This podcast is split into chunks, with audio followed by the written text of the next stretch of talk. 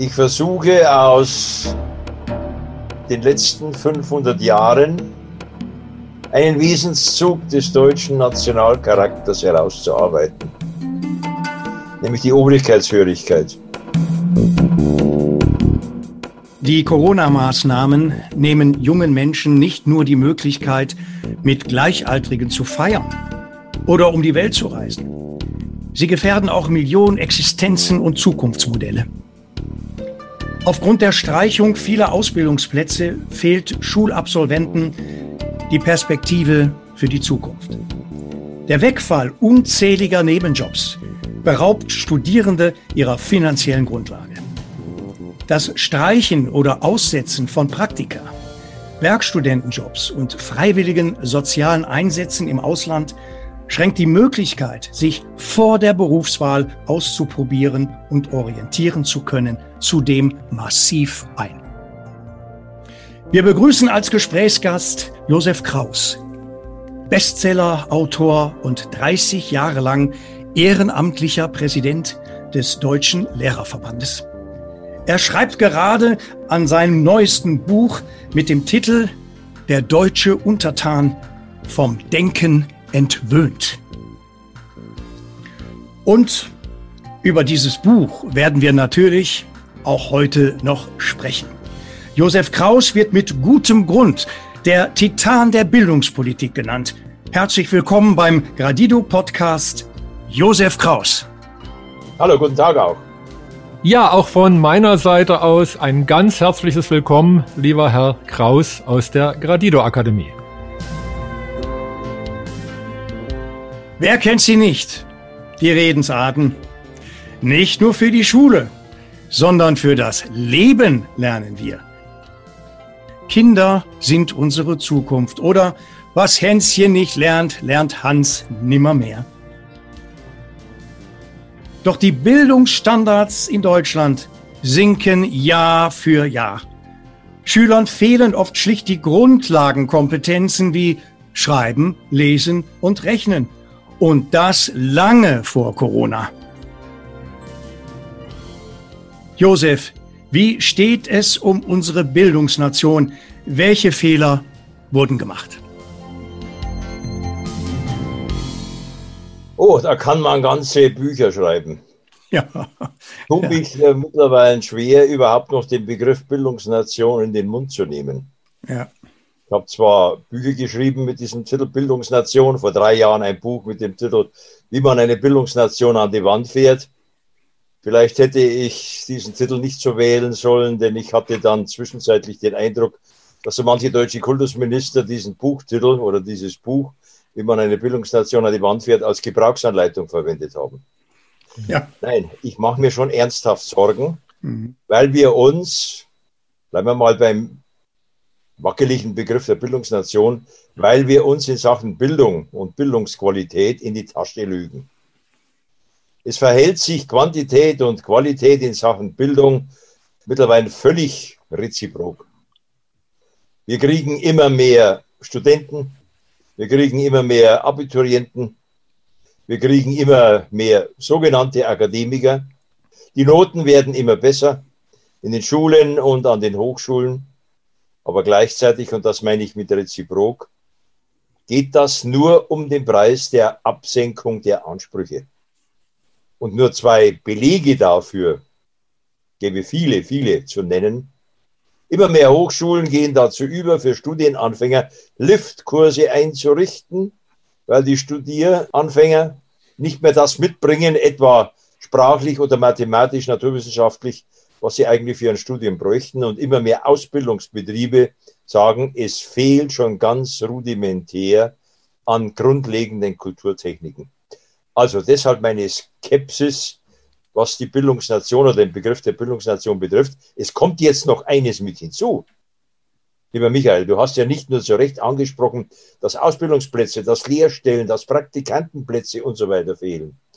Nach meiner Rechnung, wenn das so weitergeht mit einem Soft- oder mit einem harten Lockdown, werden uns nächstes Jahr im späten Frühjahr, wenn es dann vielleicht wieder besser wird, mit oder ohne Impfung, werden unseren Schülern 400, 500, 600 Stunden Unterricht fehlen. Das ist ein halbes und dreiviertel des Schuljahres. Und man wird in der Politik darauf reagieren, die armen Kinder sollen ja keine Nachteile haben, dass man die Ansprüche noch weiter runterfährt, dass die Abschlüsse noch mehr in Discounter-Manier vergeben werden. Welche Bildungspolitik brauchen wir, Sepp?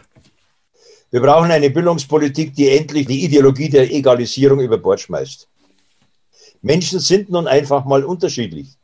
Unterschiedlich interessiert, aber auch unterschiedlich begabt. Der Mensch beginnt nicht beim Abitur. Da müssen wir endlich weg davon kommen. Wir brauchen endlich eine Aufwertung, politisch und auch ideell und mental eine Aufwertung der beruflichen Bildung. Denn was wir betreiben, ist eine Pseudo-Akademisierung mit einem Heer, jetzt sage ich es mal ein bisschen polemisch, mit einem Heer an Diskussionswissenschaftlern und gleichzeitig einem gigantischen Mangel an Fachkräften, den wir eben nicht schließen konnten, diese Lücke mit Zuwanderung, weil wir eine andere Zuwanderung haben als Australien oder Neuseeland oder Kanada oder die USA. Also das Prinzip Egalisierung muss weg. Der Mensch beginnt nicht beim Abitur. Wir müssen auch das Leistungsprinzip wieder in eine Renaissance bringen. Ja. Leistung wurde in der deutschen Pädagogik in den letzten Jahrzehnten, eigentlich seit 68, diskreditiert als faschistoid und so weiter mehr. Da könnte ich jetzt viele Beispiele erzählen, was ich da an heftigen Attacken erlebt habe. Äh, wer Leistung in Schule fordert, muss nach Auschwitz sagen, was er damit meint. Also eine, eine ganz üble demagogische Verharmlosung dessen, was tatsächlich 33 bis 45 passiert ist. Das Leistungsprinzip brauchen wir wieder. Wir brauchen eine Bildung von Eliten. Wir müssen wegkommen von dieser Scheu, den Begriff Elite in den Mund zu nehmen. Im angloamerikanischen Raum sagt man, gebildete Eliten bringen einen Equality Surplus einen Mehrwert durch Ungleichheit. Nein, wir machen mit Gleichheit eine Niveauabsenkung. Das nennt sich dann Gerechtigkeit. Ja. Und wir wissen ja vom äh, guten alten Friedrich August von Hayek, das Versprechen totaler irdischer Gerechtigkeit ist das trojanische Pferd des Totalitarismus. Und wir brauchen, das ist jetzt der letzte Punkt, den ich äh, so einleitend mal sage, wir brauchen wieder eine inhaltliche Fixierung. Aus unseren Lehrplänen mit H geschrieben sind Lehrpläne mit Doppel-E geworden. Es sind keine ja. konkreten Inhalte mehr drin. Unsere jungen Leute wissen von Geschichte nichts mehr, sind damit aber nicht nur historisch, sondern auch politisch unmündig. Wenn ich immer wieder lese in seriösen Studien, dass 70 Prozent der jungen Deutschen, der 16-, 17-jährigen Deutschen nicht wissen, wann die Bundesrepublik gegründet wurde, was die Mauer war, wer die Mauer gebaut hat, was der Unterschied zwischen einem Volkskammerabgeordneten und einem Bundestagsabgeordneten ist und so weiter und so weiter mehr, muss ich sagen, das ist politische Unmündigkeit. Und da kann jeder Demagoge und da können die einschlägigen Medien natürlich solchen politischen Analphabeten, historischen Analphabeten, ständig ein X für ein U vormachen. Inhalte wieder, Inhalte, einen Inhaltskanon, ja, weil wir schon, jetzt mache ich mal ein Wortspiel, zu viel Wissen unter aller Kanone haben. Kanonisches Wissen, Wissen unter aller Kanone, das ist ja so eine Volksetymologie. Unter aller Kanone. Die Bildungsstandards in Deutschland sinken Jahr für Jahr. Was wären zusammengefasst nochmal deine wichtigsten Forderungen? Zugang zum Gymnasium und Studium orientiert an Leistungs- und Begabungskriterien. Zweitens Spitzenförderung. Auch unsere Hochbegabten haben ein Recht auf optimale Förderung, auf freie Entfaltung der Persönlichkeit, wie es im Grundgesetz heißt. Wir tun sehr viel zu Recht in Deutschland für die Schwachen. Wir haben ein hochprofessionelles Förderschulwesen in Deutschland, das man allerdings jetzt auch opfern möchte, weil es angeblich die UNO in einer Konvention über behinderte Kinder verlangt, was übrigens überhaupt nicht stimmt. Also eine Orientierung natürlich auch am Kindeswohl und ja, wieder Lehrpläne, die voll an Inhalten sind. Im sprachlichen Bereich nur noch ein letztes Beispiel. Wenn der Grundwortschatz für Zehnjährige durch Lehrpläne in den letzten 30 Jahren von 1400 auf 700 Wörter reduziert wurde, dann muss ich sagen, sprachunfähige junge Leute, es ist nicht nur Sprachbarbarei, sind natürlich dann auch nicht in der Lage, bestimmte Dinge zu verstehen, beziehungsweise zu artikulieren oder um es mit einem Spruch von Ludwig von Wittgenstein zu sagen, die Grenzen meiner Sprache sind die Grenzen meiner Welt. Und je enger die Grenzen meiner Sprache sind, desto enger sind die Grenzen meiner Welt. Absolut. Äh, wenn ich äh, der Sprache, meiner Sprache nicht mächtig bin, mich nicht ausdrücken kann, dann stehe ich daneben. Ich bin nicht Teil der Diskussion. Und bin verführbar für jede Propaganda. Bernd, fast eine halbe Million Studienabsolventen und 400.000 Auszubildende drängen alleine in Deutschland in diesem Jahr auf den Arbeitsmarkt. Aufgrund der Corona-Krise werden viele von ihnen dort allerdings leider keinen Job finden. Unzählige Ausbildungsplätze werden ersatzlos gestrichen. Die meisten Praktika und Werkstudentenjobs auf unbestimmte Zeit verschoben. Da braucht man viel Zuversicht. Man braucht Perspektiven. Bernd, wie kann das Wirtschaftsmodell Gadido hier unterstützend wirken? Ja, wir brauchen ja langfristige Lösungen. Also im Moment die Lösungen, die jetzt äh, angeboten werden mit Zuschüssen, mit Unterstützung verschiedener Firmen und so weiter, das sind ja alles entweder Kredite oder auf jeden Fall kurzfristige Lösungen. Es geht darum, dass jetzt ganz gleich, wie die Leute ausgebildet sind, es scheint so, dass es weniger Arbeitsplätze gibt, dass durch die Automatisierung und so weiter auch die Arbeitsplätze nochmal weniger werden. Auf der anderen Seite, und das hat ja Herr Kraus auch ganz toll gesagt, wir sind verschieden. Wir Menschen sind verschieden. Bei der Gradido Akademie zum Beispiel sagen wir, jeder Mensch hat seine ganz besonderen Gaben. Zusammen finden wir die besten Lösungen, um einander optimal zu unterstützen. Das will heißen, dass ein Handwerker zum Beispiel genauso wertvoll ist wie ein Akademiker oder eben auch andere Berufe. Und insofern finde ich es auch ganz richtig, dass jetzt ein Akademiker nicht so viel mehr bezahlt bekommt wie ein guter Handwerker. Aber, und da kann jetzt die Gradido Akademie helfen, ganz gleich, wie die Beschäftigungssituation aussieht, sieht ja Gradido ein aktives Grundeinkommen. Aktiv ist ganz wichtig aufgrund bedingungsloser Teilhabe vor. Und das sagt, dass jeder Mensch, ganz gleich wie ansonsten der Arbeitsmarkt gestaltet ist, jeder Mensch hat das Recht, sich in die Gemeinschaft einzubringen, mit seinen Gaben, mit seinen Neigungen und dafür eben sein Grundeinkommen zu erhalten. Das ist eine Art Fördern und Fordern. Das heißt, im Gegensatz zum bedingungslosen Grundeinkommen, wo es heißt, mit der Gießkanne kriegt jeder Mensch sein Geld. Nein, natürlich ist Leistung wichtig und es geht darum, jeden Menschen optimal zu fördern und zu fordern, gleichermaßen. Und dieses Fördern und Fordern, was eigentlich in der Schule schon beginnen sollte und was jetzt ja anscheinend immer mehr egalisiert wird, dieses Fördern und Fordern auch im ganzen Leben fortzusetzen. Wir haben ab den 1980er Jahren den Trend auch in der Wirtschaft gehabt, dass bei der Bewerbung und bei der Besetzung von Lehrstellen die Betriebe, Handwerksbetriebe bis hin natürlich zu Dienstleistern wie Sparkassen und Banken und so weiter, den Abiturienten dem Realschüler vorgezogen haben, den Realschüler den Hauptschüler vorgezogen haben. Das ist in den Köpfen der Eltern tatsächlich hängen geblieben so als das Motto, der Mensch beginnt beim Abitur, unterhalb des Abiturs hast du keine Chancen. Ja. Viel zu spät hat man seitens der Wirtschaft gemerkt, dass man mit oberschlauen und artikulationsfähigen Abiturienten das Geschäft nicht unbedingt betreiben kann. Aber das ist natürlich verdammt schwer wieder einzuholen. Man kann es im Grunde genommen nur einholen durch marktwirtschaftliche Maßnahmen. Ja.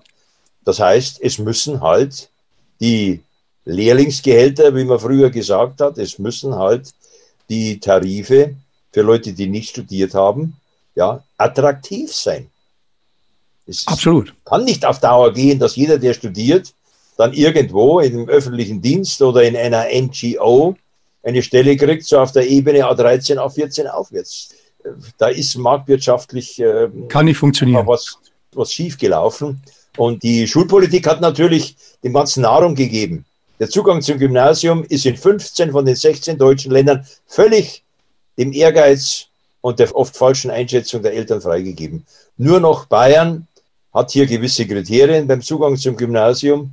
Ich befürchte, ich befürchte, bei der populistischen Politik, die man mittlerweile in Bayern auch betreibt, wird man das wahrscheinlich auch in Bayern kippen, so nach dem Motto, wir dürfen Eltern nicht bevormunden, auch wenn Eltern nicht immer im Interesse des Kindeswohls entscheiden.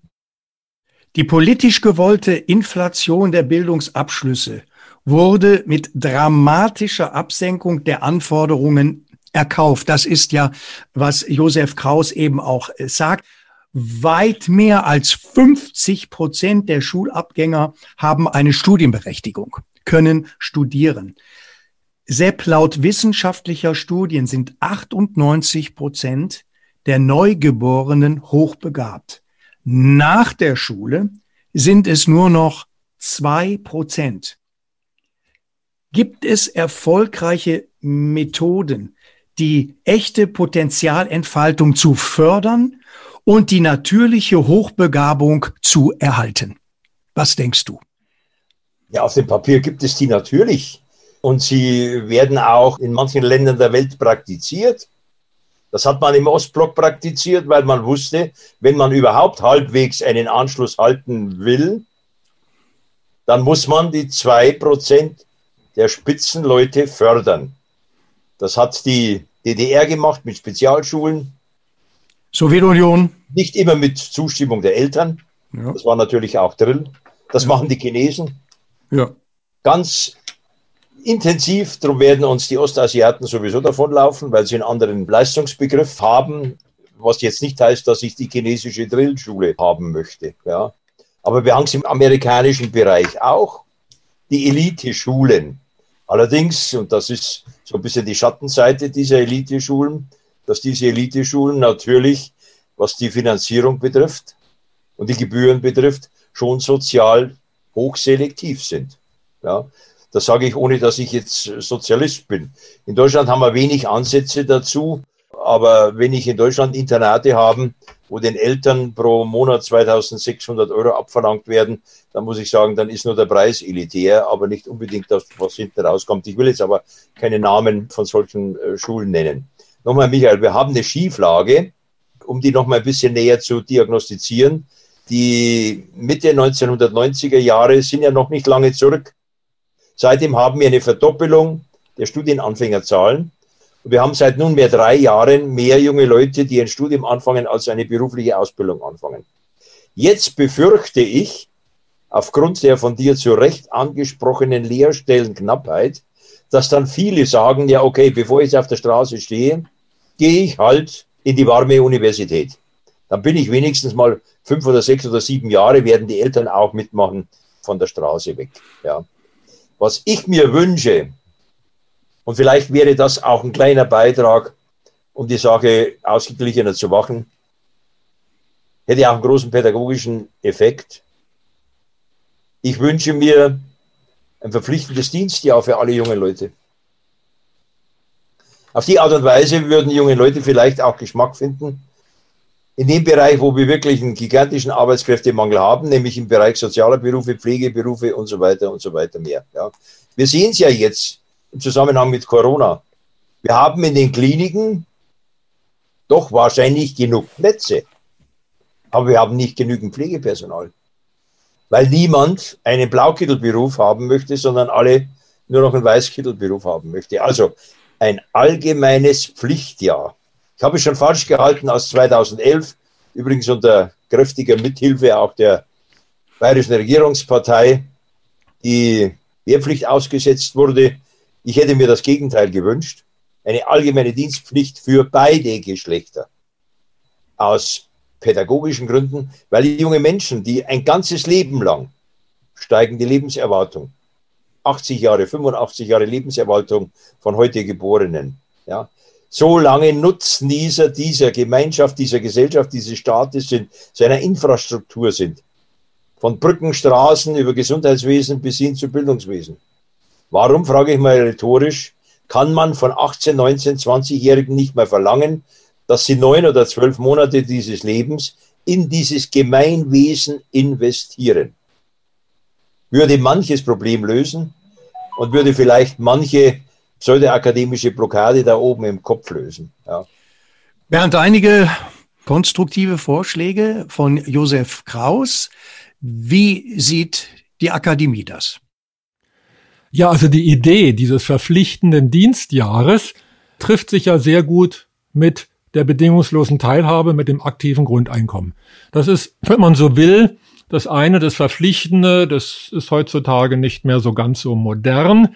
Wenn man jetzt das als bedingungslose Teilhabe jedem Mensch das Recht gibt und sagt, du darfst dich in die Gemeinschaft einbringen, kriegst dafür auch sowas wie ein aktives Grundeinkommen. Wie gesagt, wichtig ist hier aktives Grundeinkommen. Dann haben wir genau das, was Herr Kraus fordert, nämlich ich kenne sehr viele Leute, die sehr, sehr gerne pflegende Berufe oder pflegende Tätigkeiten tun würden, aber mir dann sagen, ja, ähm, ich verdiene halt woanders mehr oder ich verdiene eben zu wenig in diesem pflegenden Beruf. Und genau das können wir durch ein aktives Grundeinkommen lösen. Und das ist dann auf freiwilliger Basis. Aber die Leute, die es dann machen, auf freiwilliger Basis, die dann auch ihr aktives Grundeinkommen bekommen, die sind ja dann auch begeistert davon. Denn wenn ich etwas freiwillig tue, mache ich es gerne. Ich bin von der Tätigkeit begeistert. Ich kenne auch Leute, die zur Zeiten des Zivildienstes zum Beispiel auch pflegende Tätigkeiten gemacht haben. Die haben gesagt, ihr Leben hat sich positiv verändert. Einfach dadurch, also so ein, eine Bereicherung, äh, menschliche Bereicherung, da zehren die noch ihr ganzes Leben davon. Insofern also bin ich ganz d'accord. Es geht darum, dass wir Menschen unser natürliches, soziales Bedürfnis, uns einzubringen in die Gemeinschaft, dass wir das fördern. Nun, es kann durch ein Pflichtjahr sein. Unser Ansatz ist der freiwillige Ansatz mit dem aktiven Grundeinkommen. Die Wirkung wird dann, wenn es freiwillig ist, sogar noch so sein, dass durch die Begeisterung, ja, man kann sagen, das ist der Professor Gerhard Hülter, der sagt, Begeisterung ist Dünger für das Gehirn. Und das bedeutet, wenn ich mit Begeisterung was tue, werde ich damit immer besser, habe Freude dran, kann diese Freude weitergeben. Und ich glaube, da sind wir auch sehr nah beieinander. Es gibt ja bei Gradido auch einen großzügigen, schuldenfreien Staatshaushalt. Da sind Schulbildung und weiterführende Bildung kostenlos. Das ist ja fast paradiesisch. Wie wird denn das finanziert, das Ganze? Das wird finanziert durch die dreifache Geldschöpfung. Also wir müssen davon ausgehen, Gradido ist ja ein Modell, ein Vorschlag für neue Spielregeln. Die alten Spielregeln heißen, Geld wird geschöpft durch Schulden, das heißt, die Guthaben der einen sind zwingend die Schulden der anderen. Ist eigentlich ein Kriegssystem, denn ich kann entweder nur Guthaben haben oder Schulden. Dazwischen gibt's halt null, sonst gibt's also gar nichts. Gradido ist nach dem Plus-Summen-Modell Geld wird geschöpft nach neuen Gesetzen, noch nur als unseren Vorschlag, neue Gesetze durch das Leben selbst, für jeden Menschen äh, selbst. Die dreifache Geldschöpfung bedeutet, dass die ersten 1000 Gradido im Monat für eben das aktive Grundeinkommen geschöpft werden. Die das entspricht einem Euro, nicht? Ein Gradido entspricht dann einem genau, Euro genau. quasi. Ja. Die zweiten sind dann für den Staatsetat. Das entspricht, wenn man das in Deutschland rechnen würde, ungefähr Bund, Länder, Gemeinden plus Sozialwesen. Das dritte ist für den Ausgleichs- und Umweltfonds zur Sanierung der Umweltaltlasten. Weltweit haben 58 Millionen Kinder und 63 Millionen Jugendliche noch keinen Zugang zur Grund- und Sekundarschule. 90 Prozent aller Kinder mit einer Behinderung gehen niemals zur Schule. 781 Millionen Menschen sind Analphabeten. 7,5 Millionen funktionale Analphabeten gibt es alleine in Deutschland. Das ist doch ein Armutszeugnis, Sepp. Ja, natürlich ist, ist das ein Armutszeugnis. Äh, zwei Gedanken dazu. Erstens, dass wir gerade im Bereich der dritten Welt, und da gehören fast alle 1,4 Milliarden Afrikaner dazu, mit Wachstumsprognosen, die werden irgendwann zweieinhalb und drei Milliarden sein. Dass hier die Bildung nicht auf die Beine kam, ist natürlich auch ein Versagen der Entwicklungshilfepolitik.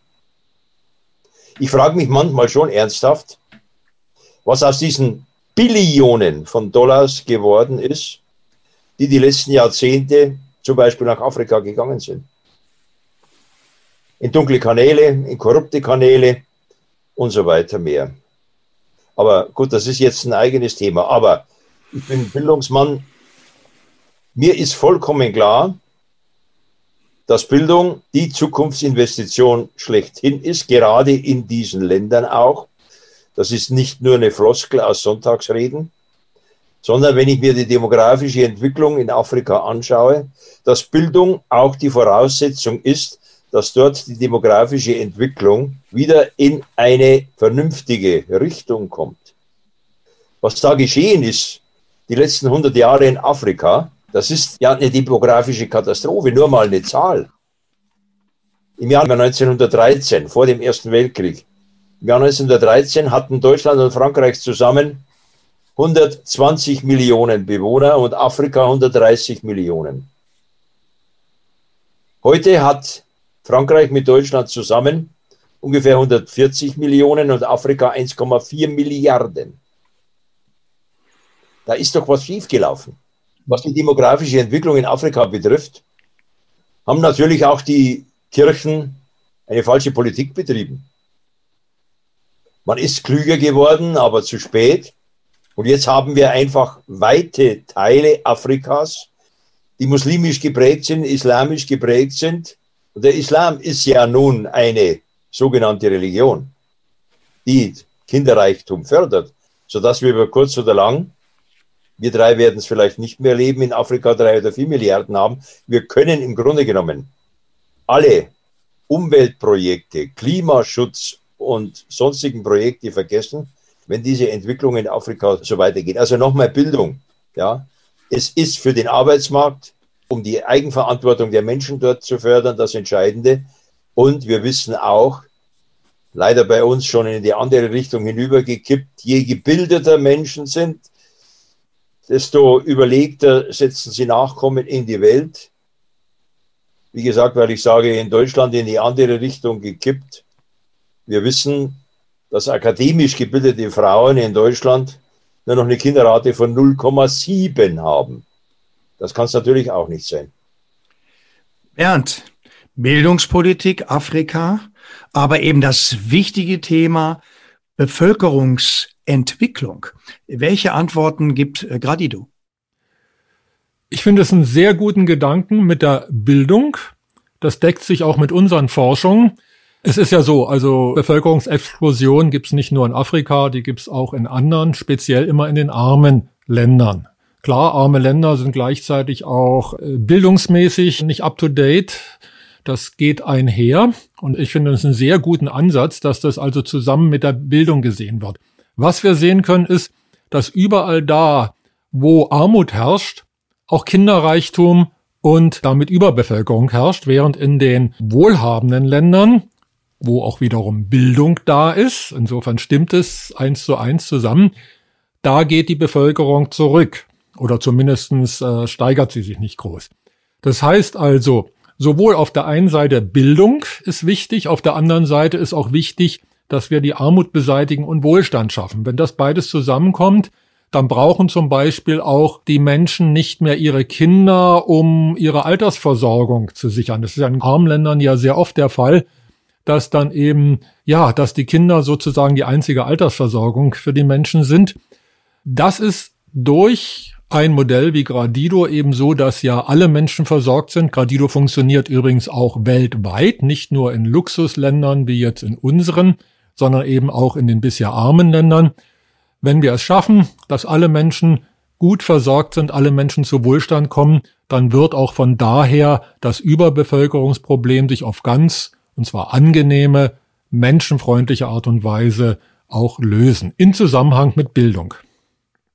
Also ein von dir schon angesprochenes aktives Grundeinkommen statt Studienkredite, Bernd.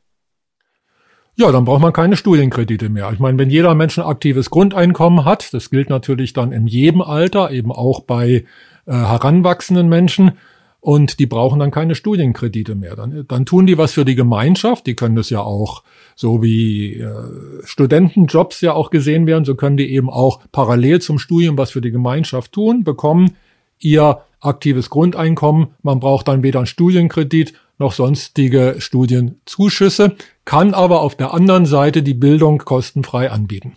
Ja, und das vor dem Hintergrund, dass wir mehr als 20.000 Studierende haben, die in den vergangenen Monaten einen Kredit beantragen mussten, um die Ausgaben bis zum Examen überhaupt noch bestreiten zu können, haben wir bereits eine Generation, die das bestehende Sozialsystem als fehlerhaft ansieht, ist die jüngere Generation bei der Umgestaltung unseres Gesellschaftsvertrages radikaler als die ältere. Die Pandemie hat ihr Leben auf den Kopf gestellt. Eine ganze Generation weltweit wird durch wirtschaftliche und häufig soziale Unsicherheit bestimmt sein, während Millionen Menschen inmitten einer tiefen Rezession in das Erwerbsleben eintreten sollen. Sie werden dauerhaft davon gekennzeichnet sein, Sepp. Wie siehst du das? Naja, ich weiß nicht, ob das bei den jungen Leuten schon so wahrgenommen wird und so angekommen ist. Wir dürfen nicht übersehen, dass wir in Deutschland eine Kinderrate pro Ehepaar oder Elternpaar, um die klassischen Begriffe zu verwenden, von 1,4 haben. Und ich sage es jetzt mal sehr, sehr zugespitzt. Unsere junge Generation ist eine Generation von Erben, die sich darauf verlassen können, dass die Eltern das schon alles schultern. Ergebnis ist ja, dass die Ausbildungszeiten immer mehr sich ausdehnen, ausdehnen, ausdehnen. Nicht, weil die Ansprüche so hoch wären, sondern weil man sich ja Zeit lassen kann. Und weil die Eltern gar nicht unbedingt was dagegen haben, wenn die Kinder später erst flügge werden. Ein Elternpaar, das früher, heute gibt es ja Gott sei Dank auch noch gelegentlich, drei oder vier Kinder hatte, war letztendlich froh, wenn die Kinder flügge geworden sind und stolz darauf. Bei den 1,4 Kindern, die ein Elternpaar heute hat, klammern die Eltern unglaublich daran. Weil natürlich die Loslösung dieses einen Nachkommens, den man hat, irgendwo auch dramatisch ist. Und so haben wir heute 28-Jährige, 30-Jährige, 32-Jährige, die noch Hotel Mama bewohnen. Und das habe ich ja in meinem Buch über Helikoptereltern ausführlich beschrieben, die vielleicht mal ein halbes Jahr rausgehen, in die raue Wirklichkeit, und dann als Bumerang-Kids wieder zu den Eltern zurückkommen. Ich glaube, dass unsere jungen Leute da in ihrem Gepempertsein noch gar nicht erfassen, was da auf sie zukommt. Und noch gar nicht erfassen, was es bedeutet, jetzt gigantische Staatsverschuldungen, öffentliche Verschuldungen abzutragen. Das ist ja etwas, was immer wieder als zukunftsorientierte Politik verkauft wird, wenn jetzt nochmal Milliarden, Milliarden, Milliarden in die Hand genommen werden. Ja. Wir drei, wie wir hier sitzen, wir werden diese Schulden nicht abtragen können, aufgrund unseres Alters nicht mehr abtragen können. Aber die 2,2 Billionen öffentliche Verschuldung, die wir jetzt haben, die werden unsere Kinder und unsere Enkel abtragen müssen.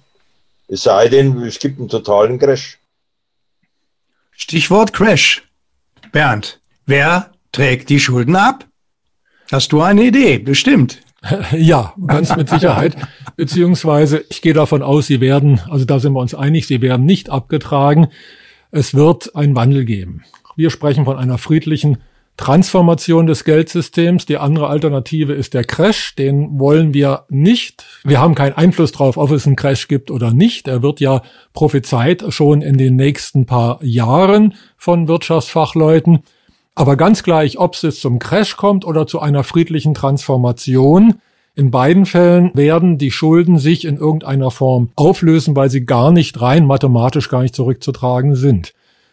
Nun sollten wir aber nicht unbedingt die Verantwortung an die junge Generation einfach so abschieben, zu sagen, ja, die jungen Leute und Helikoptereltern und so weiter, ist zwar richtig, aber wir müssen ja auch überlegen, welche Generation hat denn diesen Schaden angerichtet? Das waren ja nicht die jungen Leute. Letztendlich sind das wir. Also unsere Generation hat ja, es geht nicht um Schuldzuweisung, sondern rein historisch, unsere Generation ist ja die, die dafür gesorgt hat, dass jetzt hier solche Schulden da sind, die also ein solches Geldsystem auch überhaupt zugelassen hat.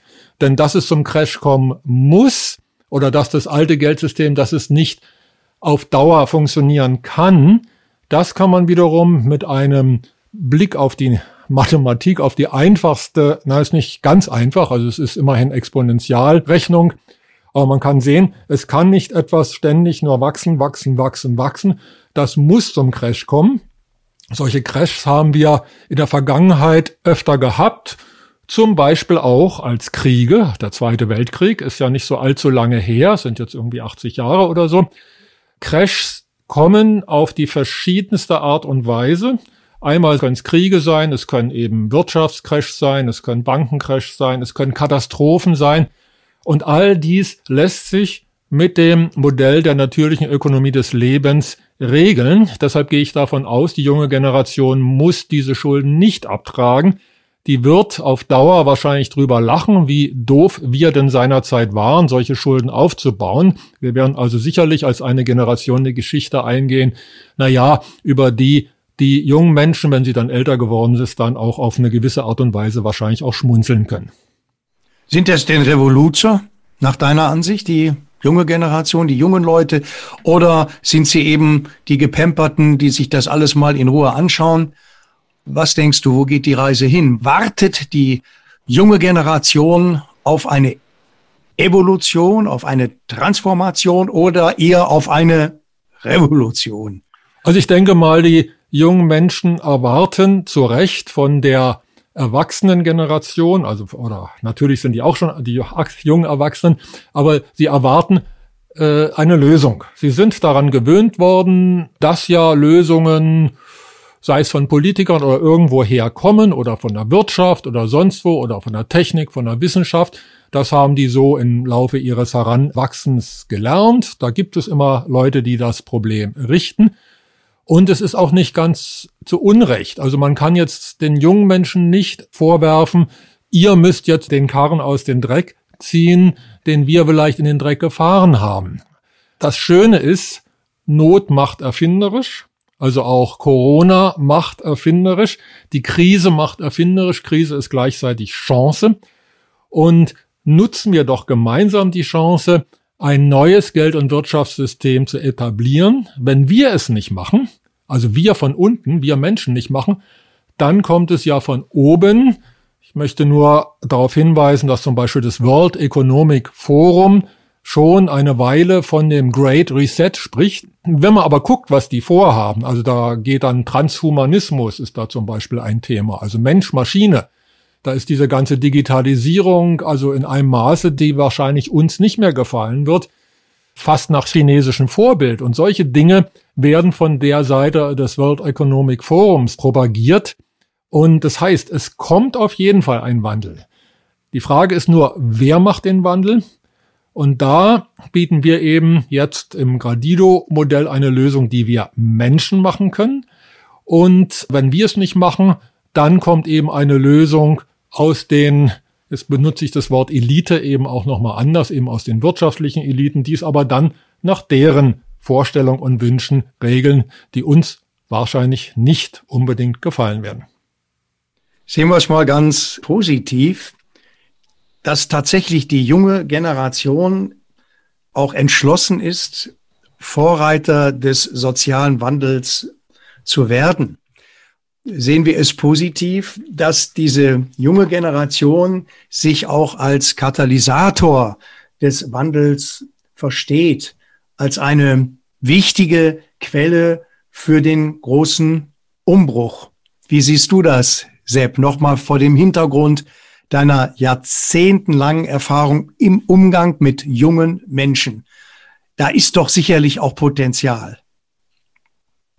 Da ist Potenzial da, wenn man es weckt. Aber es wurde nicht geweckt. Weil die Bildung, unser Bildungssystem, den jungen Leuten bestimmte Dinge nicht nahegebracht hat. Unsere jungen Leute haben im Grunde genommen durch die Schule nahezu nichts an volkswirtschaftlicher Bildung mitbekommen. Und sie haben, das habe ich gerade schon mal erwähnt, sie haben eine miserable historische Bildung, eine miserable politische Bildung mit der Folge, dass eigentlich ein erheblicher Teil unserer jungen Leute politisch ziemlich unbeleckt ist. Oder verführt ist, naiv ist. Unkritisch. Wir sollten uns nicht in die Tasche lügen und sagen, Friday for Future ist jetzt ein Beispiel dafür, wie engagiert die jungen Leute sind. Also, abgesehen davon, dass viele von denen, die da am Freitag aufmarschiert sind, keine Ahnung von Klimatologie haben, nicht mal wissen, was der Unterschied zwischen Wetter und Klima ist, nicht wissen, wie viel Prozentanteil die Atmosphäre an CO2 hat und so weiter und so weiter mehr. Das ist Aktionismus. Und ich habe viele, viele Briefe und Berichte von Eltern bekommen, die erbost waren darüber, dass die Schulen zum Teil Stunden haben ausfallen lassen, damit die Kinder am Freitag zum Demonstrieren gehen konnten. Und die mir geschrieben haben, die größten Nutznießer dieser Freitagsdemonstrationen waren die Burgerketten. Und entsprechend hat es dann auf den Marktplätzen auch ausgesehen. Nein, unsere jungen Leute sind, was politisches Einschätzungsvermögen betrifft, unbeleckt geblieben. Das ist nicht ihre Schuld. Das ist die Schuld des Bildungssystems und es ist auch die Schuld der Eltern und es ist die Schuld der Medien. Denn wir haben in unseren Medien, wir brauchen jetzt bloß mal die öffentlich-rechtlichen hernehmen, die jetzt nochmal pro Jahr 400 Millionen mehr haben möchten, für 72 Rundfunk- und Fernsehprogramme. Es ist irre, es ist irre ja, mit politischer Schlagseite, die ich jetzt von der Farbe her gar nicht benennen muss. Man braucht ja bloß eine halbe Stunde ZDF oder Deutschlandfunk oder Deutschlandradio Kultur sich anhören. Es ist Indoktrination. Es wird den jungen Leuten was vorgemacht. Und weil wir gerade gesagt haben, da sind wir uns alle daran einig, dass wir, unsere Generation, da einfach viel verbockt hat. Wir haben Leute gewählt, da nehme ich die Unionsparteien komplett mit ein, die nur immer Segnungen, Segnungen, Segnungen, Wohltaten, Wohltaten, Wohltaten versprochen haben. Sodass sich ein Sozialstaatspatriotismus, ansonsten ist der Patriotismus ein Sozialstaatspatriotismus entwickelt hat, wo es nicht mehr um Gottvater, sondern um Vaterstaat geht, der wird schon alles machen und richten. Und dadurch ist natürlich auch Eigeninitiative erschlagen worden. Das war die Erziehung zur Unmündigkeit, zur Hilflosigkeit. Funktioniert doch alles, klappt doch alles. Ja. Auf die Schuldenuhr hat doch keiner mehr geguckt. Und wenn ich mir jetzt anschaue, was im Zusammenhang mit Corona Gelder ausgegeben werden, natürlich brauchen wir für die Gastronomie beispielsweise, für den, die ganze Tourismusbranche brauchen wir Überbrückungshilfen. Aber wenn ich mir dann anschaue, dann hat man auch noch genug Geld, um den etwa, was weiß ich, 5.000 oder 6.000 Angestellten der Bundestagsverwaltung eine Weihnachtsprämie zu geben. Warum eigentlich? Weil sie Homeoffice gemacht haben, dadurch Freizeit gewonnen haben, sich Fahrzeiten und Sprit gespart haben. Das ist doch irgendwo verrückt. Das ist eigentlich peinlich. Oder dass man in Baden-Württemberg Schulleitern auch eine Weihnachtsprämie wegen Corona gegeben hat.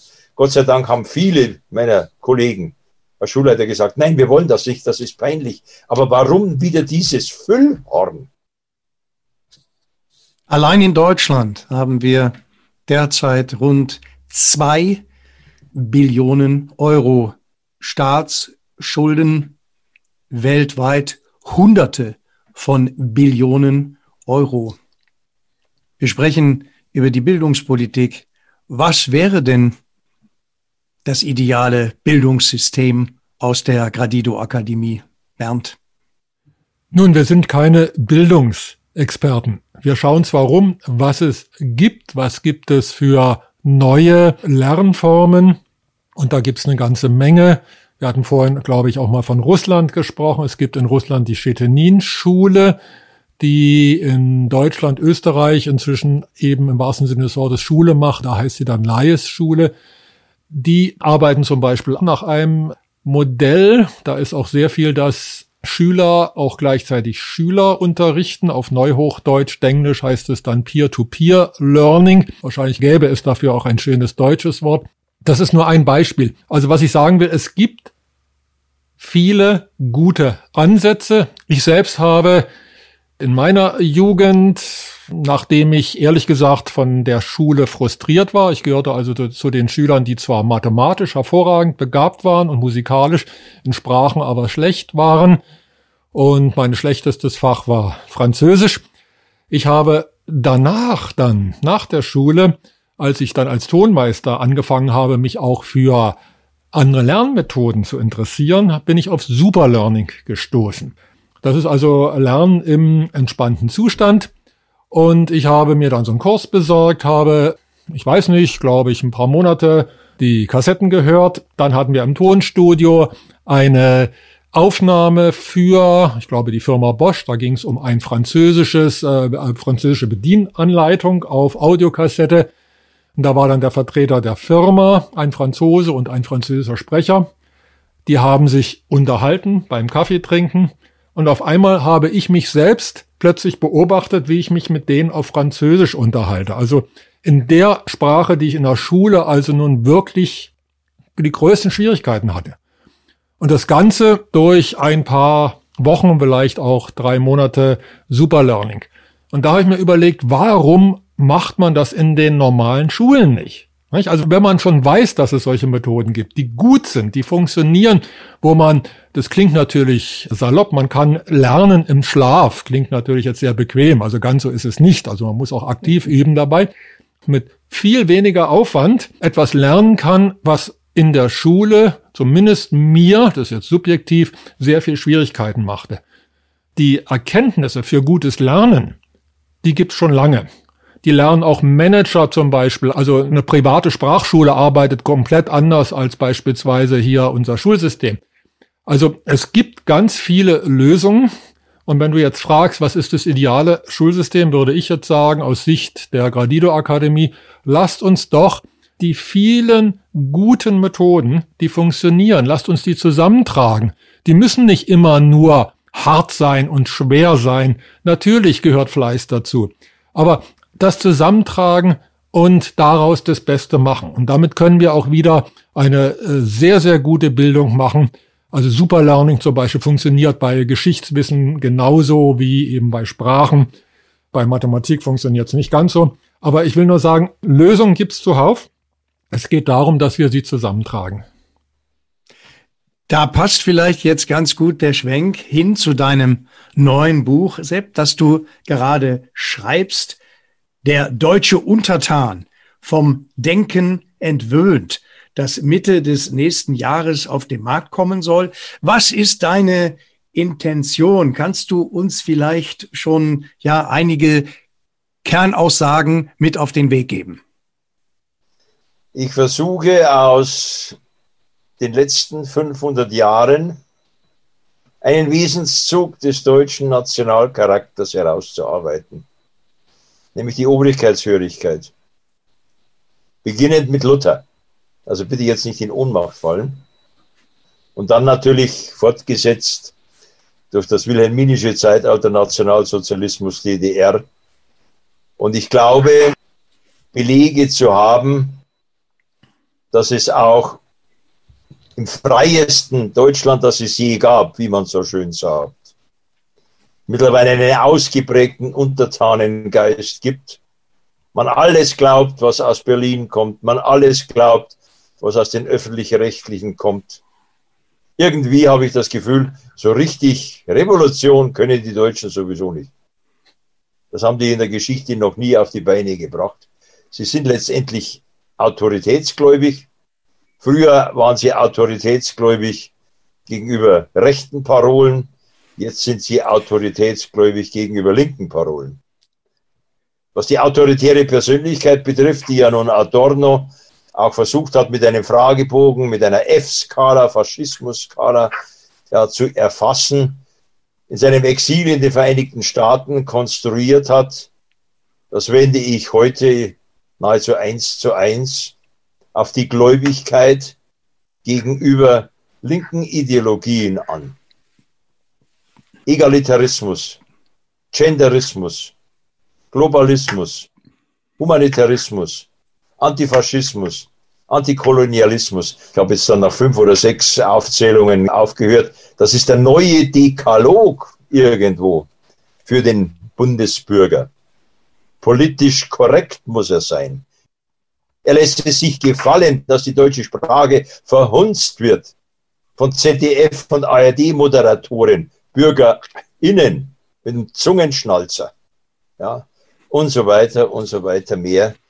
Der deutsche Michel lässt sich zu viel gefallen. Ob das das Schuldenmachen betrifft oder ob das diese Indoktrination, ich habe jetzt Genderbeispiele genannt, betrifft. Dieses Obrigkeitsdenken ist ja Gradido auch zuwider.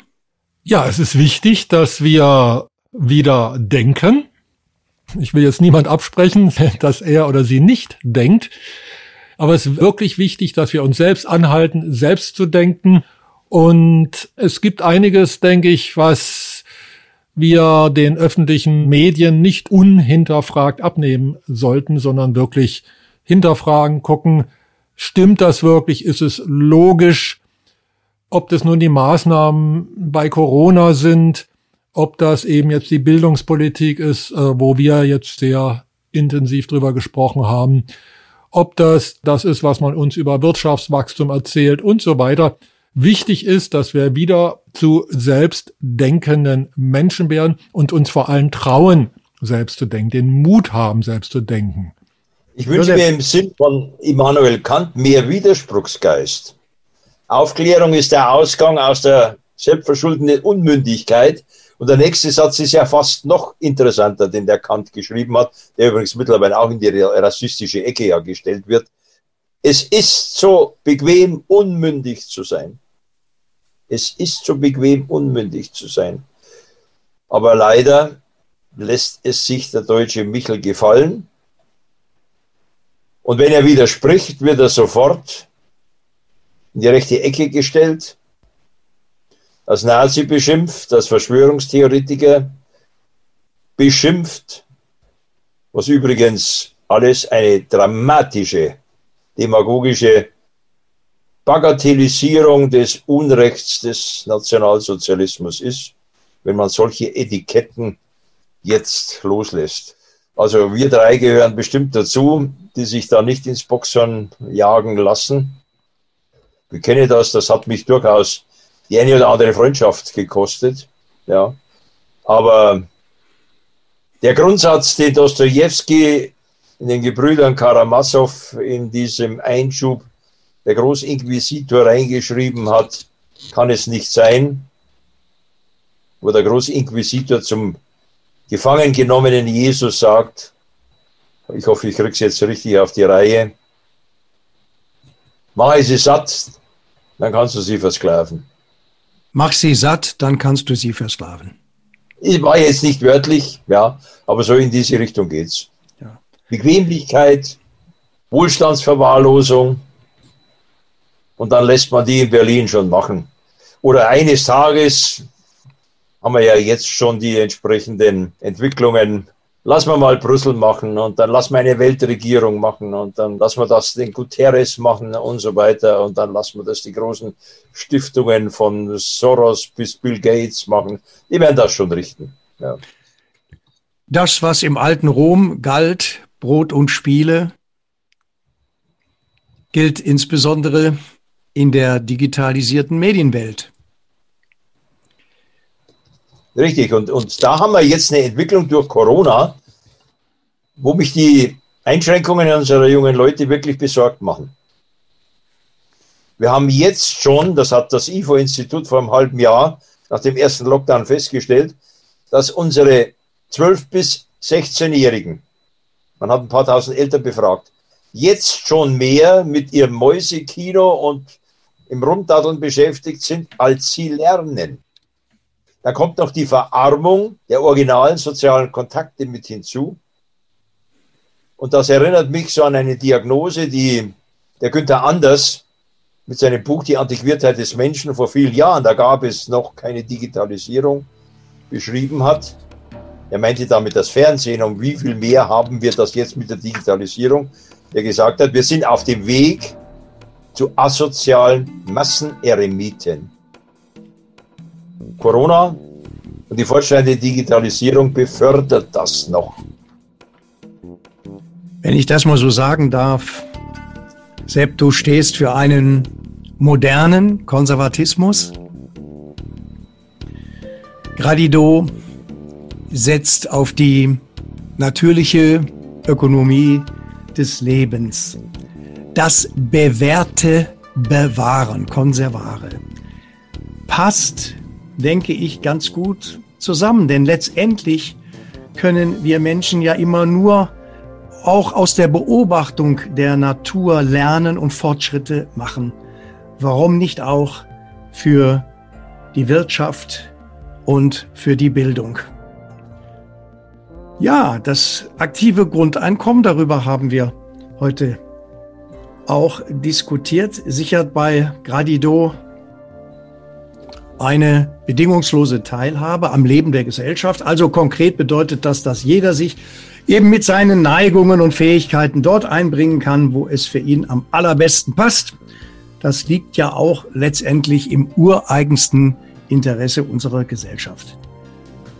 Aber wenn das Bildungswesen versagt, ist, und das haben wir heute eindringlich gehört, ist die ganze Gesellschaft in ihrem Bestand bedroht. Da wird sich die Gradido Akademie freuen, Mitstreiter zu finden, um der Misere ein Ende zu bereiten. Ein ganz, ganz herzliches Dankeschön an Josef Kraus für seine Bestandsaufnahme. Ja, auch von meiner Seite ganz herzlichen Dank, lieber Herr Kraus. Wer jetzt neugierig geworden ist, und mehr Informationen über Gradido abrufen möchte, kann das natürlich gerne tun auf der Internetseite www.gradido.net. Bis bald und herzliche Grüße aus der Gradido Akademie. Michael und Bernd.